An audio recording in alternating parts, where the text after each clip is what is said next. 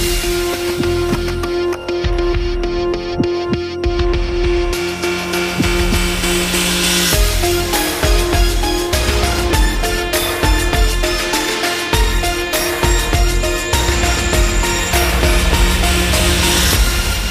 quatro anos foi a grande surpresa das eleições legislativas, mas encontrava-se sozinho no Parlamento a defender as causas das pessoas, dos animais e da natureza. Quando lhe perguntaram se era de direita ou de esquerda, respondeu que nem uma coisa nem outra. Antes, pelo contrário. O PAN é um partido ideologicamente difícil de definir, mas muito concreto nas prioridades que tem para o país. A estratégia não parece ter corrido mal. Quatro anos depois, o PAN passou de um para quatro deputados, já tem um grupo parlamentar e um peso político completamente diferente. O convidado desta semana da entrevista TSFDN é André Silva, do Partido Pessoas, Animais e Natureza. André Silva, Aeroporto do Montijo, depois de aprovada a Declaração de Impacto Ambiental, o que vai o PAN fazer? Ah, bom dia, obrigado ah, pelo, pelo convite, por estar aqui na, na, na entrevista, na, na, TSF. Bom, de facto, o aeroporto do Montijo é um, um, caso difícil de resolver na medida em que o governo não tem ouvido a comunidade ah, científica. A comunidade científica uh, o que vem dizendo é que uh, o aeroporto do Montijo está localizado, o projeto está localizado uh, num local em que pode vir a ser afetado pela, pela pela subida do nível das águas do mar. Foi um projeto que não teve em consideração os impactos do ruído nas, nas populações, o impacto do aumento enorme do tráfego rodoviário e, acima de tudo, aquilo que verificamos é que a Agência Portuguesa do Ambiente, tal como uh, noutros casos, tem sido, uh, tem sido a, a lavandaria da imagem uh, dos governos, tem sido a debulhadora dos ecossistemas, dos valores naturais e não está a cumprir o desígnio e a missão para a qual eh, foi, foi designada, que é salvaguardar, em última análise, os valores eh, naturais. E basta olhar para os números. Apenas 7% dos estudos de impacto ambiental são rejeitados. Todos os outros, todas as outras avaliações são aprovadas ou aprovadas condicionadas com medidas compensatórias que não compensam rigorosamente coisa nenhuma. Uh, inclusivamente estamos a falar uh, de, de, um projeto que coloca em causa valores naturais no único aeroporto num estuário, num estuário de um rio uh, na Europa, que coloca em causa várias espécies sedentárias e migratórias e que não Donc cria empregos verdes, que continua, no fundo, com o mesmo modelo de desenvolvimento económico eh, sustentado no crescimento ilimitado e, e à custa de, e à custa de eh, no fundo, eh, de, de, energias fósseis. Nós entendemos que a Agência Portuguesa do Ambiente não tem, a direção da Agência Portuguesa do Ambiente não tem condições para continuar a desempenhar as suas funções e já manifestamos a nossa intenção, a nossa exigência, o pedido para que ponham o seu lugar à disposição É preciso alterar a lei também eh, relativamente a esta entidade na forma como a, a, a direção e o seu presidente são nomeados, são indicados. É preciso alterar também a lei, já o dissemos e vamos fazê-lo uh, brevemente, uh, da lei do regime jurídico da, avaliação de impacto ambiental, nomeadamente nas considerações de impacto, de, nas considerações económicas que contém num, numa avaliação de impacto ambiental que, do nosso ponto de vista, não faz sentido sentido. E, portanto, há várias alterações à legislação que têm que ser feitas. Mas, concretamente, em relação ao aeroporto, o que é que o PAN vai fazer? Quais são as próximas ações? O PAN tem marcado a sua ação uh, política forte, tem trazido este tema para cima uh, da mesa e tem, no fundo, uh, disposto por diversas vezes as incoerências e os alertas da comunidade científica dizendo que este aeroporto não deve ser construído. Quando um governo que tem a força e a legitimidade que tem, suportada com supostamente a avaliação técnica da Agência Portuguesa do Ambiente, o PAN, com a força que tem neste momento, uh, fica difícil, no fundo, de impedir a sua construção, que era, no fundo, que é, no fundo, aquilo que nós entendemos que este aeroporto não deveria ser construído. E, porque, e, acima, e, acima de tudo, porque não houve a seriedade e honestidade uh, de todos os envolvidos em fazer uma avaliação global, isto é, uma avaliação avaliação ambiental estratégica. O que é que isto quer dizer? Perceber se em, em, em, comparação, quais seriam os vários locais e sítios do país onde pudesse ser construído um novo aeroporto, complementar ou não do, do da Portela. Isso não foi feito. Mais uma vez? Não, repara, nunca foi feita uma avaliação, nunca foi feita uma avaliação ambiental estratégica, no sentido de comparar Montijo com, com, com Alcochete, ou um pouco mais longe, ou com Beja. Não, nunca foi feita uma avaliação em que se colocassem as vantagens e as desvantagens de três ou quatro soluções uh, diferentes. E parece-me a mim que, a existir um, um, um, aeroporto de raiz ou complementar ou da Portela, ela não, ela não pode estar em cima de um estuário, de uma zona uh, que tem, que, que, de, um estuário, do, do, neste caso, do Tejo, e de uma zona protegida e que coloca em causa uh, valores, uh, valores naturais que são de todos, de todos nós e que serão perdidos e que poderão ser perdidos para todo o sempre. Só para arrumar aqui este assunto, esta posição do PAN relativamente ao aeroporto não vai condicionar de forma nenhuma a votação do partido no Orçamento do Estado? O sentido de voto do PAN no orçamento, seja na generalidade, seja na especialidade, tal como em anos anteriores, não pode depender, nem deve depender, seria redutor, eh, de uma única posição do governo relativamente a uma determinada matéria, seja esta, seja a revogação ou não dos vistos, dos vistos gold, seja mexer ou não no, no, no, fundo ambiental, seja ou não defender tribunais especializados contra a corrupção ou na aprovação de determinadas medidas.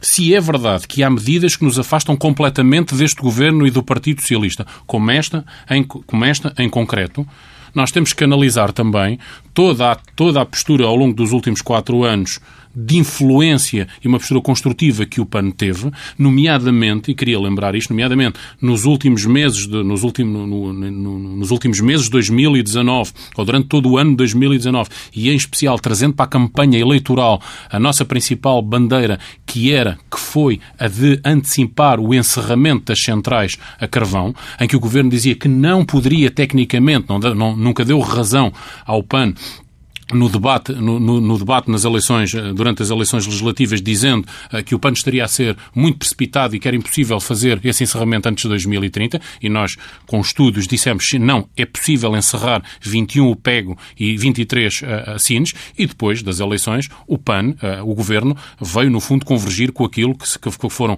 os estudos e a, e a posição, e a, e a, nossa posição para essa antecipação. Mas acha mais difícil dizendo, no caso do aeroporto não, não, dizendo que, governo, dizendo que o PAN conseguiu, através através da sua ação com um deputado, que o governo antecipasse, que antecipasse o, encerramento de, destas centrais, cujas unidades contribuem, estas duas unidades são, contribuem com 40% para as emissões dos gases com efeito de estufa em Portugal. Isto para dizer, isto para dizer ou seja, para ir ao encontro da, da, vossa questão. Se é verdade que o PAN, se é verdade que o PAN, sozinho com a força que tem, não consegue resolver todos os problemas que consideramos principais ou graves do país, temos conseguido resolver, ou pelo menos encaminhar o governo em determinados sentidos que, que, que consideramos extremamente importante, nomeadamente. O isto. sentido da pergunta é se acha ainda possível reverter esta decisão do governo do aeroporto de Montijo, tal como foi possível Sim. reverter as centrais? Ah, considero que ainda é possível, na medida em que quer o PAN, quer as associações ambientalistas, quer a comunidade científica, continuamos continuamos a fazer pressão com base, uh, com base em informação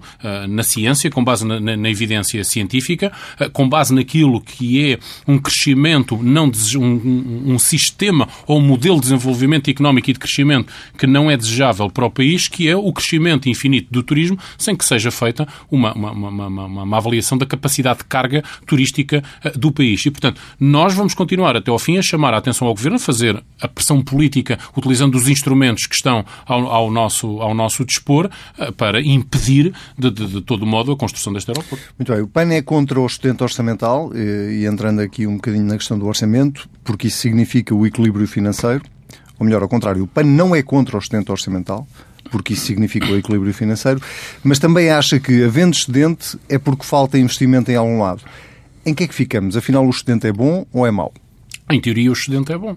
Em teoria, aquilo que o governo está a fazer, a imagem que o governo está a fazer a passar para a Europa de conseguir, eh, no fundo, eh, equilibrar eh, as suas, as suas contas, reduzir o peso da dívida pública, isso evidentemente é positivo. Não é positivo não enquanto apenas imagem que damos junto da, da, da, do bloco económico onde estamos inseridos, mas também ao nível da responsabilidade das finanças públicas portuguesas. Isso não, não, há, não há nenhuma. Aquilo que, nós, aquilo que nós questionamos é esse excedente orçamental é feito à custa de quê? Ou seja, uh, o, excedente, o excedente orçamental que, que, está a ser, que, que está a ser atingido uh, neste, neste orçamento é feito à custa da falta de investimento no Serviço Nacional de Saúde. Uh, como é que vão ser resolvidos os problemas que nós verificamos nos hospitais, quer ao nível dos equipamentos que são necessários, do reforço que é preciso fazer de vários, de vários, de vários recursos humanos. Mas o Governo deu resposta a isso no orçamento. Mais de 800 milhões não respondem a esses problemas? Hum, pensamos que não, não sabemos de facto, não temos a certeza se isso,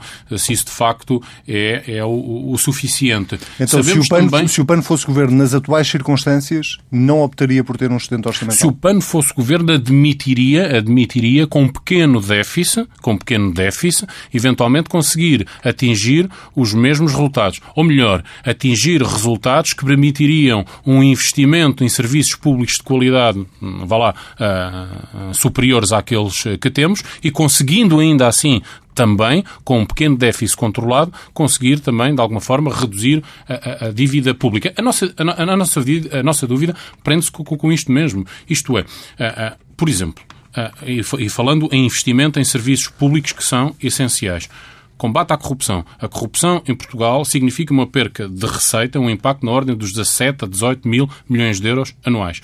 O que é que o Governo tem feito de realmente eficaz, de realmente notório, no reforço das condições de trabalho do Ministério Público e da Polícia Judiciária. E, portanto, falamos do Serviço Nacional de Saúde, falamos também do reforço destes, de, deste, destes meios. Porque, no fundo, reforçar estes meios é, no fundo, dar a, a mais capacidade de combate à corrupção e melhorar, no fundo, também os nossos índices económicos. Ou seja, aquilo que disse sobre o orçamento que era insuficiente e daí ter justificado a sua abstenção, significa que, se essas as respostas forem dadas, admite votar a favor.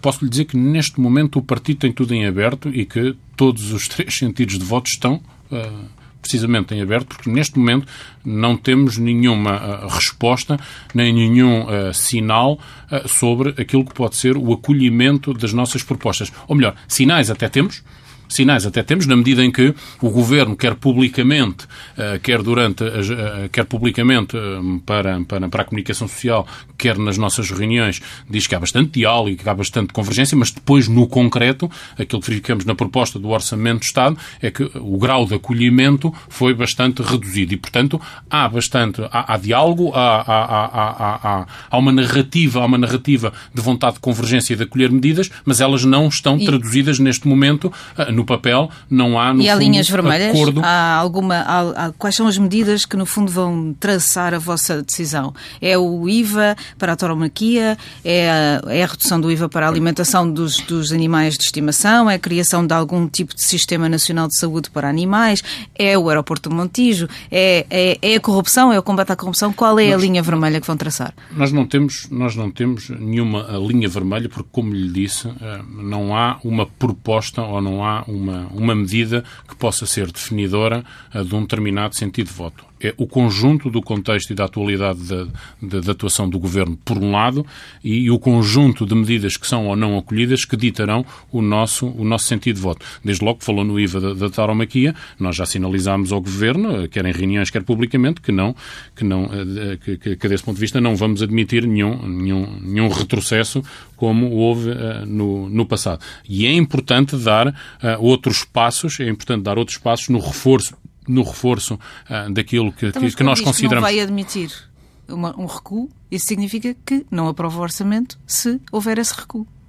Não, fica, fica, fica difícil aprovar um orçamento de Estado uh, para 2020 se e quando o Governo, naquilo que inscreveu no pouco que inscreveu na proposta de Estado, na proposta para o Orçamento de Estado, das propostas que foram acordadas com o PAN, se faz um retrocesso. Isso para nós parece, parece para nós e para todos parece, parece que, é, que, é, que é evidente. E, portanto, nós, ou seja, digo isto porque falou nessa questão, falou numa questão que, eh, que foi das poucas propostas que o, que o PAN conseguiu vir inscritas no Orçamento de Estado. Mas, mas lá está, mas são foi, foi o grau de acolhimento e o conjunto das medidas que foram, que foram propostas, para nós não foi satisfatório por isso nos, nos, nos, abstivemos, porque elas não dão a resposta àquilo que para nós são as principais, eh, ou muitas das, das principais preocupações e resolução dos problemas eh, do país.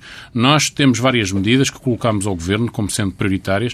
É importante uh, garantir, começar, a, começar a transitar, começar a transitar na tributação dos rendimentos por uma tributação ao nível da, da, da fiscalidade verde. É importante, é fundamental dar mais capacidade de rendimento às pessoas e, no fundo, fazermos uma obtenção, o Estado, fazer uma obtenção maior de receita através das atividades ou das indústrias mais poluentes. E, nessa medida, temos várias propostas em que, por exemplo, aquele que é o teto da isenção do pagamento de IVA para os prestadores de serviços, que está em 10 anuais, que está em 10 mil euros, há muitos anos, nós estamos a solicitar ao Governo que suba esse teto para 12 mil ou 12.500 euros para, no fundo, fazer aqui uma atualização uh, nesta, nesta, nesta, nesta, nesta circunstância. E estamos a solicitar também ao Governo que comece a dar passos no sentido de concretizar a narrativa de descarbonização da economia e de fazer, e no fundo concretizar uma, uma, uma real uh, fiscalidade verde, nomeadamente, nomeadamente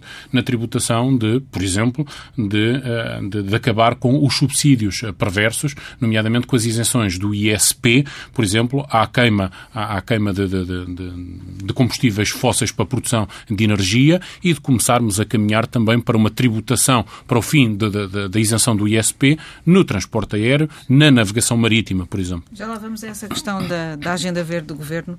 Não está, de certa forma, neste orçamento a lutar também para contra a imagem de ser uma muleta do, do Governo de António Costa do PS? eu acho que nós não, nunca fomos muleta, ou seja, o PAN, o PAN nunca suportou nenhum governo do Partido Socialista o PAN nunca, com a sua força que teve em quatro anos, ou com a representação que tem agora, não uh, tem uh, condições para suportar uma maioria parlamentar. Houve outros partidos na anterior legislatura foram a muleta e o suporte do governo. Aquilo que o PAN fez, do, do, do, nosso, do, do nosso ponto de vista, positivo, do nosso ponto de vista construtivo, foi com um deputado conseguirmos, junto de um governo que estava minimamente disponível para ouvir, conseguir acolher as nossas propostas e com isso fazer avançar a nossa agenda. A questão e é isso, da muleta, é isso, a questão é isso da muleta, desculpa interromper, coloca-se mais nesta legislatura do que na anterior, porque na anterior de facto só tinham um deputado e havia um, um acordo escrito à esquerda. Neste, nesta legislatura não há um acordo escrito à esquerda. E o PAN pode ser determinante eh, em quatro anos pode, pode ser determinante para aprovar orçamentos de Estado ou para manter a estabilidade política. Uh, e a verdade é que o PAN, uh, para já só há uma votação na generalidade, absteve-se. A abstenção é o novo voto a favor? Não, o, o, PAN, o PAN votou pela quinta vez na generalidade da mesma. O PAN votou este ano na, na generalidade da mesma forma como votou nos últimos quatro anos. Portanto, essa questão deve ser colocada aos partidos que votam, que, que, que, que, que não se abstiveram na, na, na generalidade e que agora uh, se abstiveram. Uh, aliás, tem, temos ouvido, e, e, foi bastante propalado na, na, na, na campanha uh, eleitoral, que, muitas, que o PAN se abstinha nos momentos cruciais da governação, eh, e nomeadamente no orçamento do Estado, mas não ouço agora ninguém eh, acusar aqueles, aqueles partidos que agora se abstiveram e, portanto, parece que quando o PAN se abstém tem uma carga pejorativa, quando os outros partidos se abstêm é uma questão de estratégia, de estratégia político-partidária. Não, o PAN tem exatamente a mesma postura construtiva. Nós entendemos que não devemos estar, como outros partidos tiveram durante décadas, no fundo, uh, numa postura ah, de, de, de, pouco construtiva e de votar sempre contra propostas de orçamento, iniciativas legislativas, até que tivessem uma maioria ah, favorável. Nós entendemos que, que havendo um Parlamento que tem dois partidos ao centro que vão pensando e gerindo o, o, país de uma, mesma, de uma mesma forma e que representam entre 85% a 90% dos deputados, nós temos que, de uma forma uh, mais inteligente, mas acima de tudo construtiva e com diálogo, fazer uma oposição de uma outra, de uma outra maneira e conseguir fazer avançar, fazer avançar a nossa agenda sem ser muleta de ninguém. Nós não somos, nem nunca fomos, nem, nem pretendemos ser muleta de, de qualquer partido. Portanto, o PAN vai continuar a abster-se. O PAN continua a ser o partido da abstenção. Não, não o partido, o PAN não continua a ser o, o, o, partido da abstenção, quer dizer, o, o PAN, o PAN nos últimos eh, quatro anos, eh, em 4 mil votações que ocorreram em plenário, absteve-se cerca de 13% das vezes, contra a 20, a 24, a 23% de partidos como o PS, PSD e CDS. E, portanto, o PAN, preparado para e, portanto, pergunta. claro, porque, porque de facto há uma ideia eh, pré-feita que não é correta uh, e é importante continuar a explicar que o PAN, uh, nos últimos quatro anos, se absteve apenas 13% das vezes. Vamos falar ainda das medidas que, que o PAN tem, tem apresentado e tem, tem insistido para o Orçamento do Estado. Um, eu sei que não gosta da expressão, mas ela entrou na, na, no vocabulário de toda a gente depois de uma entrevista sua do Serviço Nacional de Saúde para Animais. Eu sei que não é, essa, não é esse o conceito, mas uh, acho que é mais fácil para toda a uhum. gente lá em casa nos entender. Um, ainda estamos longe dessa ideia, desse conceito que, que o PAN colocou em cima da mesa? Sim, estamos. Eh, nós entendemos que, nós entendemos que eh, no, no, no tempo em que vivemos, na sociedade portuguesa em que vivemos, uh, a caminho, já entradas na terceira década do século XXI, em que mais de metade dos agregados familiares têm animais de, de companhia, que há várias pessoas que têm, que têm animais de, de companhia que muitas vezes são a sua, a sua única, muitas vezes são a sua única relação, que têm inclusivamente poucos recursos económicos que ainda há problemas de controle populacional deste tipo de, de, de, de, animais, de cães e gatos, que são uh, abandonados é importante uh, dar uh, sinais uh, fiscais, neste caso em concreto, para reduzir o peso dos tratamentos, não só da alimentação, como dos tratamentos médico-veterinários. Isto nada tem que ver, isto nada tem que ver com a questão do, do, do, daquilo que foi tentado passar como Serviço Nacional de Saúde para cães e para gatos. Agora, é importante, é importante, do nosso ponto de vista, darmos resposta àquilo que é uma. darmos, adequarmos uma, o que o Estado adequa uma resposta resposta àquilo que é o, o sentimento e uma visão da sociedade relativamente a estes animais no contexto em que vivemos. E não nos faz sentido que quer a alimentação, quer os atos médico-veterinários estejam a ser tributados a 23%. E, portanto, aquilo que entendemos, aquilo que entendemos é que deve alguma haver, abertura deve haver uma redução. para neste orçamento mudar eh, algum desses aspectos? Uh, abertura e sinais nas reuniões, existe. Agora, se isso será ou não concretizado, eh, não sei, e, portanto, esta é mais uma daquelas questões que nós temos colocadas em cima da mesa, que o Governo tem dito que, de facto, concorda e que tem, e que tem muita vontade de fazer essa, essa redução e que, que, que, que ela é por demais justa, mas ela ainda não, não. Mas ela ainda não. Ou seja, ainda não tivemos, ainda não tivemos um sinal concretizador relativamente mas agora, a esta questão. de 23% passaria para quanto? Nós propomos para 13%. Ou seja, ambos, tratamentos e, não, e alimentação? Os tratamentos para 6, a alimentação para 13. É a, proposta, a proposta que nós temos é reduzir, era reduzir os, os tratamentos médico-veterinários para um IVA a 6%, como estão todos os restantes uh, animais, como defende a Organização Mundial de Saúde, como defende o Sr. Bastonário da, da Ordem dos Médico-Veterinários, até porque, sim, até porque a saúde, ou seja, no conceito da Organização Mundial de Saúde, de que saúde só há uma a saúde, no caso, no caso da alimentação, nós pensamos que seria um sinal já bastante positivo e intermédio fazer-se essa redução de papai para a taxa intermédia. Num país com tantas carências, acha que é uma prioridade eh, essa dedicação aos animais de estimação? Repare, eu, eu diria, eu, eu, diria que nós eh, temos, eh, nós podemos fazer, nós podemos fazer uh, o caminho em vários, em, ou seja, em simultâneo. Eu acho que nós conseguimos resolver uh, vários problemas uh, em simultâneo. Nós não devemos construir universidades só quando e apenas acabarmos com o último analfabeto. Ou seja, nós devemos acabar e lutar para acabar com o analfabetismo, devemos instruir e criar condições para que todas as pessoas tenham uh, acesso à educação e completar o 12 ano e construir e, e, dar condições a que haja um ensino superior para que um ensino superior para que todas as pessoas tenham, tenham esse acesso. Isto, isto, isto, isto para dizer, há várias, repare, há várias carências e deficiências no nosso, no nosso país a serem, a serem supridas. Agora, o que me parece é que há, de facto, aqui o problema é uma questão de, de, de priorização uh, e de, de, canalização dos recursos uh, públicos para aquilo que entendemos. Quando nós estamos a falar nestas medidas, nós estamos, no fundo, a garantir rendimento, ou mais, ou maior rendimento às pessoas. Quanto é que essas medidas uh, custariam no Não, orçamento? Tem as contas feitas? Repare, nós estamos, nós, nós, nós temos, nós temos várias, nós temos várias medidas que têm algum impacto orçamental, é verdade, mas temos muitas medidas também, e temos sinalizado isso ao Governo, que uh, do lado da obtenção uh, da receita. É preciso que haja coragem para, haver, para haver esse equilíbrio. Ou seja, nós nunca podemos, nós, nós, nós quando estamos a falar das propostas de um determinado partido, neste caso do PAN, não podemos olhar, uh, digo eu, defendo eu, àquela medida em concreto que tem um determinado impacto orçamental. Há ou não, não há equilíbrio... Qual é, que não vai dizer qual é. Digo qual é. Qual é o impacto ambiental? ambiental, o orçamental desta, desta, desta medida em concreto, da, da, da alimentação do, dos animais, seriam algumas dezenas, 30 a 40 milhões de euros uh, que de, de, perda de receita. Quando o PAN está a apresentar medidas de fiscalidade verde que encaixariam entre 500 a 600 milhões de, de euros com o fim da isenção em vários setores de forma gradual do ISP. Portanto, ou seja, acho, acho, acho, acho, acho que deve ser justo e correto olharmos para o, o global de, das propostas.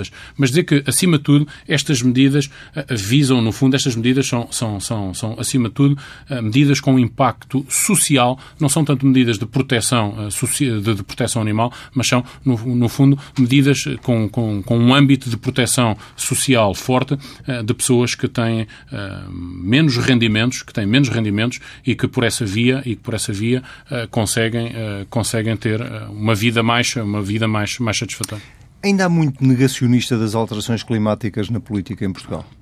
No Parlamento, encontra, cruza-se com muitos.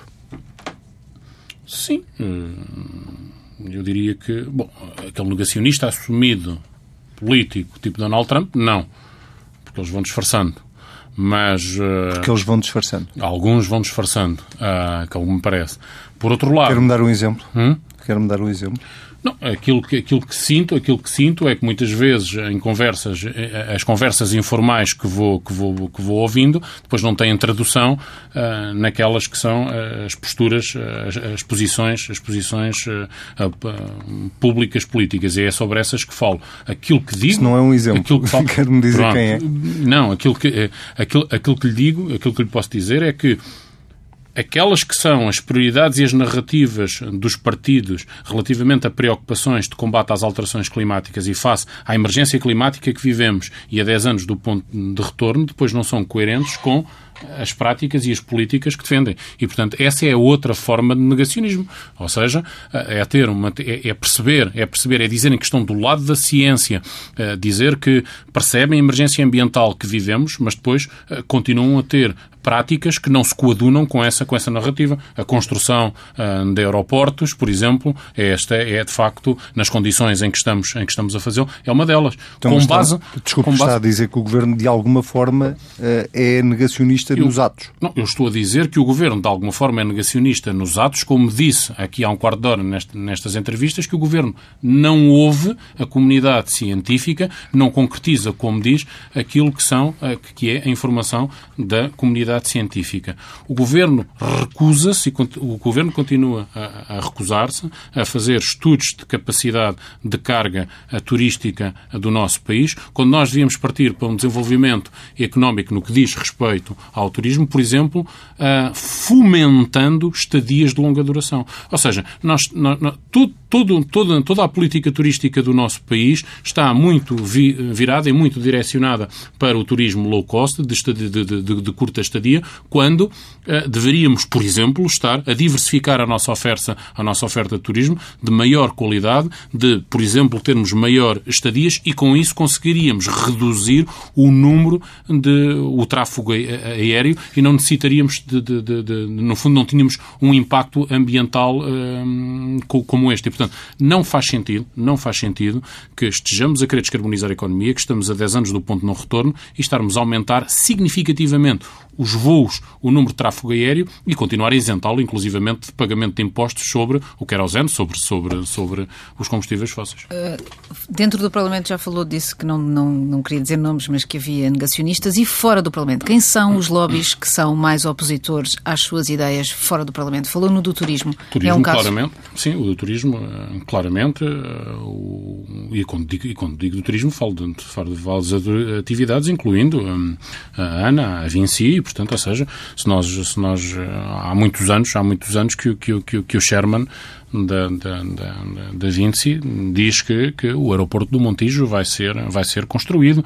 Ah, há uma certeza, ou seja, nas narrativas de, de, de, dessas entidades, há uma certeza, há uma certeza inequívoca de que o aeroporto vai ser construído. Os contratos são assinados antes de uma avaliação de impacto ambiental e, portanto, claro que há lobbies, que há lobbies nesse sentido. Também o lobby, o lobby da indústria, da indústria pecuária, uh, que, é, que é fortíssimo, que se recusou a subscrever e conseguiu alterar o roteiro para a descarbonização e, portanto, sim, há várias, há várias, há várias indústrias, há várias indústrias uh, que de uma forma inteligente, não com um discurso à Trump, mas dizendo sempre que sim, que temos que, que, que acompanhar aquilo que são as evidências uh, científicas, mas que, no fundo, vão, uh, no fundo, protelando, protelando estas, estas decisões e continuando a fazer investimentos económicos que lesam o ambiente e que, em última análise, no caso concreto que estamos a falar, contribuem para o aumento, não só para a redução, mas para o aumento da emissão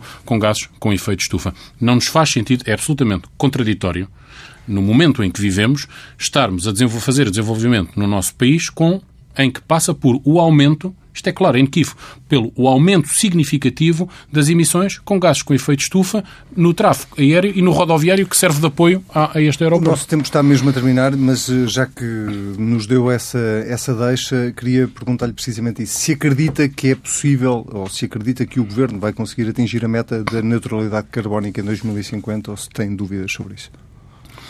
Temos dúvidas sobre isso, na medida em que o roteiro não passa de, uma proclamação e por isso mesmo nós demos entrada em novembro, queremos fazer esse debate o mais alargado possível, uh, de uma lei do clima, lei essa que concretiza uma resposta ao combate e às alterações, à emergência uh, climática que responsabiliza todos, nomeadamente a Assembleia da República, responsabiliza o Governo e que chama a comunidade científica também com um papel vinculativo, no fundo, para fazer, se quisermos, de uma forma simples, pareceres e estados, e estados anuais eh, de, de, do andamento da concretização eh, das metas e em que a Assembleia da República é chamada, se necessário for, a fazer ajustes de determinadas metas para garantir que em 2030, 35, 40, 45 e 50 tenhamos essa, Mas essa, o que essa neutralidade. É que não acredita que o plano de governo vá concretizar-se.